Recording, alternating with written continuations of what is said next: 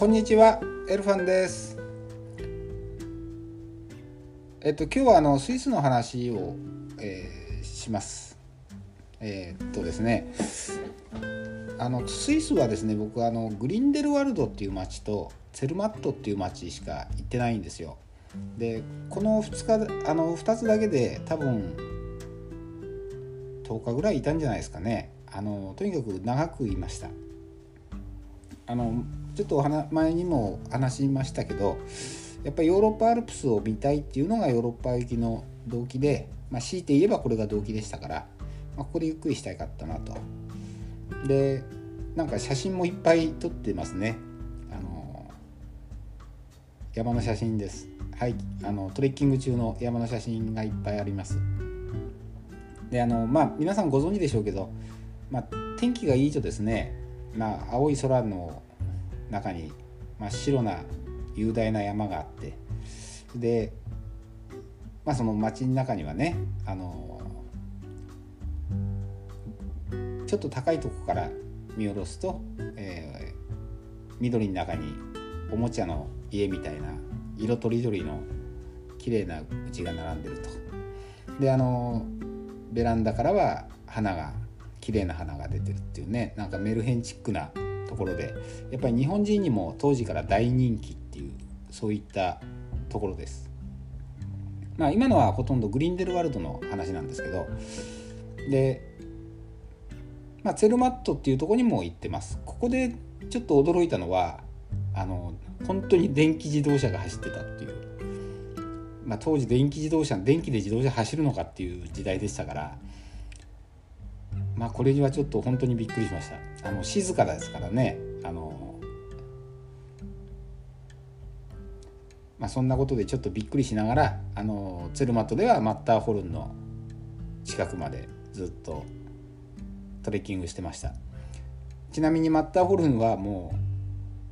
うなんかねちょっとこのまま登ってやろうかぐらいの勢いでもう真下まで行ってましたね。あの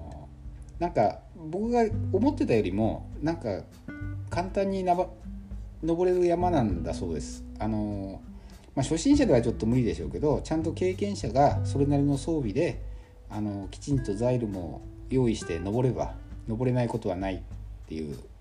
とこだったんでねあの一瞬このまま登っちゃおうかなと思ったけどさすがにそこは冷静になってやめてますね。えーまあまあそんなことはまああのいいんですけど、えーとにかくあの長くいたいしあのとにかく、まあ、長くいたかったと。でその割にはですねやっぱり物価が高いんですよね。あのスペインから旅行を始めた僕にとってはですねあのだんだんいろんな国の物価が高くなっていくんですよ。フランスドイツオーストリアとかってやっていくと。でここに来てあの本当に極まれりって感じでですねまた一段と物価が高くなる。でまあ僕はしょうがないからあのユーステルで質素な生活をしてるんですけどもあのやっぱりあの山の町ですから登山道具店とかもいろいろあるんですよね。ですからあの結局ここでちょっと大決断をします。ガスバーナーとガスボンベを買うんですよ。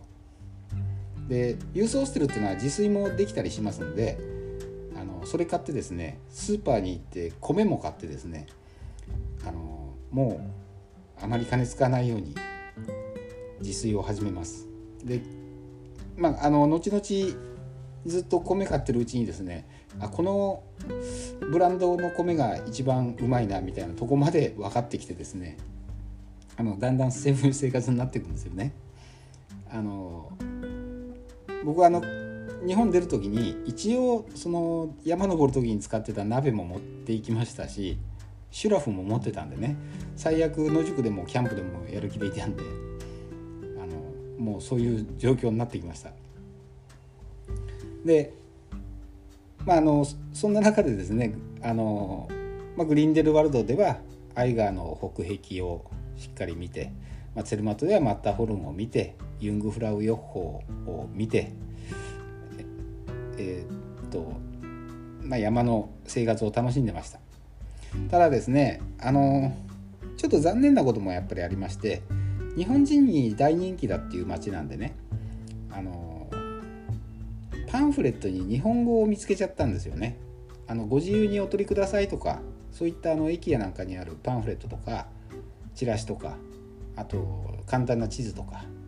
ああいうのにですね日本語が載ってるでしかもちょっと奇妙な日本語。正確な日本語じゃないやつね。ああいうのも載ってるんですよね。なんか今までの街でそれ見たことなかったんですよ。だからなんかあのね外国の日本から離れた外国の雰囲気を楽しんでるところにそれが来ちゃってちょっとしらけたなっていうか便利だったけどちょっとしらけたなっていう印象を持ってます。それからあのにあのユースホステル泊まってたんですけどもなんかそこに行くとですね日本人が同じ部屋の中にやっぱいっぱいいるんですよね。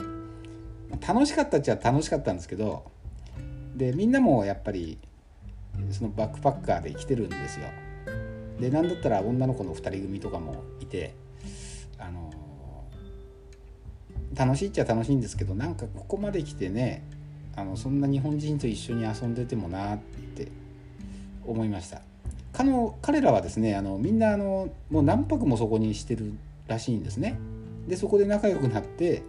日本人で集まってなんか缶切りして遊んでたりしてたんですよ。なんかちょっとこれうんちょっと違うかなと思って別に。まあ別にねあの一匹狼を気取ってかっこつけてるわけでもないんですけどあのここにいてみんなで日本人で遊ぶのもなと思って僕はまあひたすら、まあ、いろんなあのトレッキングコースに行って外歩いてましたねほとんど。でそうするとですねやっぱり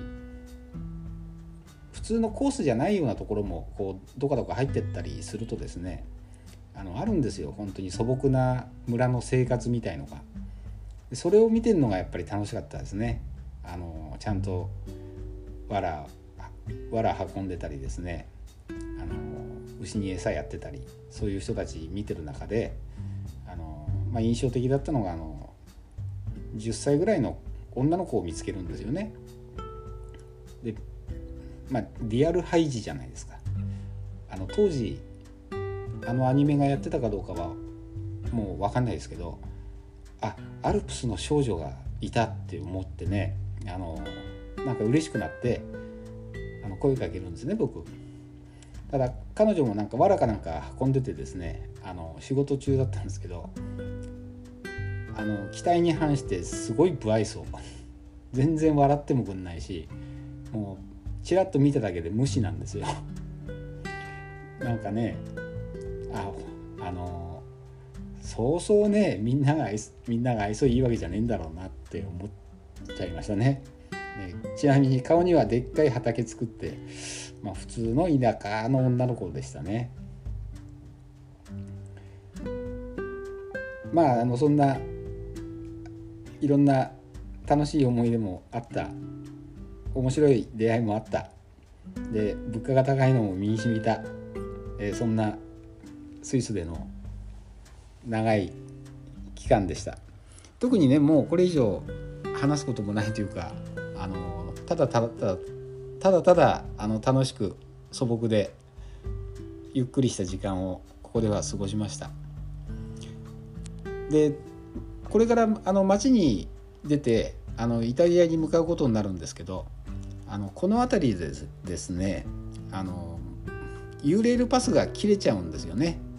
あの初っ端のスペインでぐずぐずマリー・カルメンちゃんと過ごした日々とかですねあのドイツで歯医者行ったことがたたってですねあのまだイタリアも行ってないのに揺れるパスが切れます、まあ、もうもうここまで来たらそれは承知であのゆっくりしてたそんな感じです。次回はあのイタリアに行くんですけどもこの辺からあのそのヒッチハイクの旅が始まるのでまた聞いてください。ありがとうございました。